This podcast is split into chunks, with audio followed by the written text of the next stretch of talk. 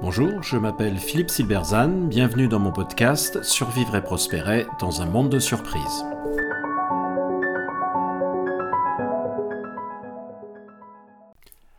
Quand c'est le quotidien qui est source de changement. Le monde change profondément, rapidement et dans toutes ses dimensions. Mais d'où vient ce changement? Quelle en est la cause? Pour beaucoup, la réponse est simple. Le monde change grâce à l'action politique de grands leaders se saisissent d'une question et agissent pour la résoudre. Pourtant, quand on examine l'histoire et l'évolution du monde, une autre réalité émerge, celle d'un changement qui prend sa source dans le quotidien. Un changement qui n'est pas voulu et organisé par le politique, mais souvent seulement consacré ou freiné par lui. Ouvrez un livre d'histoire d'une classe de collège et regardez les grandes dates de l'histoire de France. Que voyez-vous? Le baptême de Clovis, 1515, 1789, 1848, 1958, 1981. Les héros de cette histoire, les rois, quelques reines, les dirigeants politiques, nous avons tendance à considérer l'histoire comme une succession d'événements politiques. Des réformes ou des révolutions, mais aussi et surtout des batailles et des guerres. Un modèle mental sous-jacent, celui selon lequel l'identité d'un pays est forgée par son développement politique au cours des siècles. Pour ce qui est de la France, son histoire est présentée comme celle d'une création de l'identité nationale au travers de la nécessaire affirmation de l'État centralisé qui triomphe avec Louis XIV et Napoléon. Nous avons fini par trouver évident que la source du changement est dans l'action politique. Assez logiquement, dès lors, c'est en elle que nous plaçons nos espoirs de changement. Corollaire de ce modèle mental, nous croyons que le quotidien n'est que répétition et exécution, que les gens vaquent à leurs occupations de façon immuable et qu'ils ne sont que les récipiendaires d'un changement décidé par le politique. Mais cette croyance selon laquelle la source du changement réside dans la politique n'est pas corroborée par les faits. Nous voyons les grands événements politiques, les batailles épiques, les faits des rois et des princes, les explosions et les mouvements fervents de foule. Ce que nous ne voyons pas, ce sont les changements profonds au sein de la société et ce n'est pas nécessairement ce que nous voyons facilement qui importe vraiment.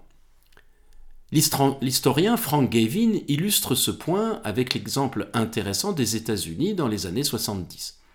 C'est une période très sombre. L'engagement au Vietnam, qui a coûté une fortune et profondément divisé le pays, s'est achevé par un retrait peu glorieux. Il a fait la une des journaux pendant des mois. Les grandes industries traditionnelles, l'automobile, la métallurgie, périclitent les fermetures d'usines se succèdent alors que les Américains assistent médusés aux succès commerciaux des Japonais qu'ils avaient pourtant battus 30 ans plus tôt, et à la marche du Japon vers le statut de première puissance économique mondiale. Côté politique, l'URSS semble progresser inexorablement et remettre définitivement en question la domination américaine. Le sentiment de déclin et d'impuissance politique est très fort. Et pourtant, ces années 70 sont aussi des années de ferment économique. Alors que le climat est à la déprime et aux lamentations politiques, de jeunes entrepreneurs préparent les révolutions à venir, informatique, électronique, biologique, qui vont moins de dix ans plus tard propulser l'Amérique au premier rang de ces nouvelles industries et laisser le Japon dans la poussière. L'incroyable puissance industrielle actuelle du pays, qui est en tête de chacune de ces nouvelles révolutions, naît à cette époque. Personne ne l'a vu venir et elle ne résulte pas d'une volonté politique. Gavin cite trois exemples selon lui significatifs de cette période. La naissance d'Apple en 1976 qui marque l'invention du micro-ordinateur, l'émergence de la Napa Valley dont un des vins fut reconnu meilleur vin du monde au fameux jugement de Paris, également en 1976, et le lancement de Star Wars en 1977. Tous les trois sont des preuves d'innovation et d'excellence qui vont à l'encontre de l'idée communément admise d'une Amérique en déclin et nivelée par le bas. Apple, Napa Valley et Star Wars ne sont que des exemples, mais ils donnent néanmoins un sens de ce que beaucoup d'événements importants ne sont pas le produit de décisions politiques, bien que toutes les trois ont et continuent à avoir des conséquences considérables en la matière encore aujourd'hui. Autrement dit, beaucoup de ce qui est important et significatif en termes de conséquences n'est pas politique, et beaucoup de ce qui est politique n'est pas si important en termes de conséquences, même si cela occupe une grande partie de l'attention. Les grandes révolutions naissent dans le quotidien, loin des projecteurs, et fermentent en silence durant longtemps avant d'exploser. Un exemple typique est celui de la plus grande d'entre elles, la révolution industrielle. Elle non plus n'est pas née d'une volonté politique. On peut même dire que le politique a probablement tout fait pour y résister. Elle naît d'un changement très progressif de l'état d'esprit des gens sur une période qui s'étale en gros du XVe au XVIIIe siècle.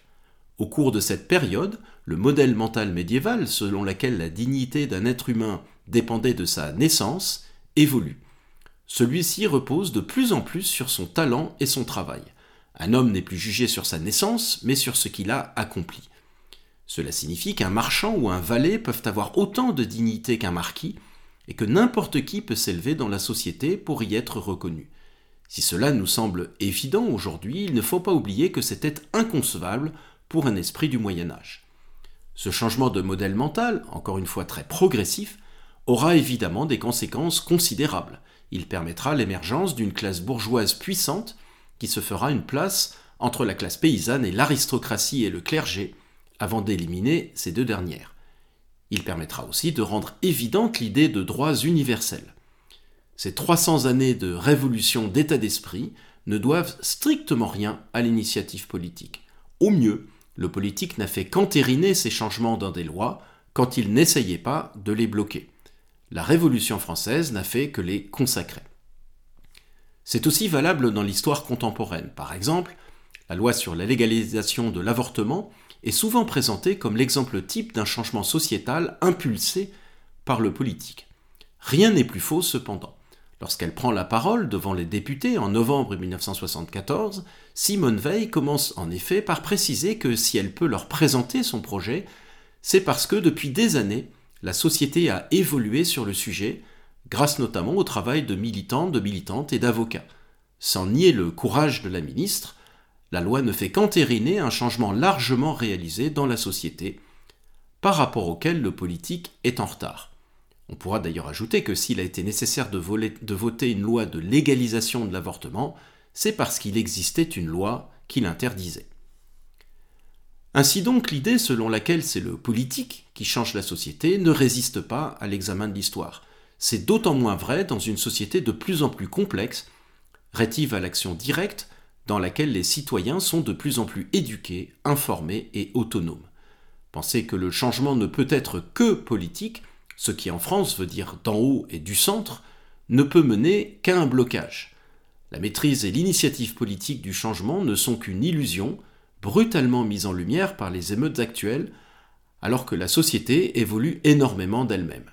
Il est temps de mettre à jour notre modèle mental du changement et de considérer que, de plus en plus, celui-ci ne pourra venir que du quotidien des acteurs intelligents du terrain, et que le rôle du politique est simplement de ne pas l'empêcher avant de le consacrer.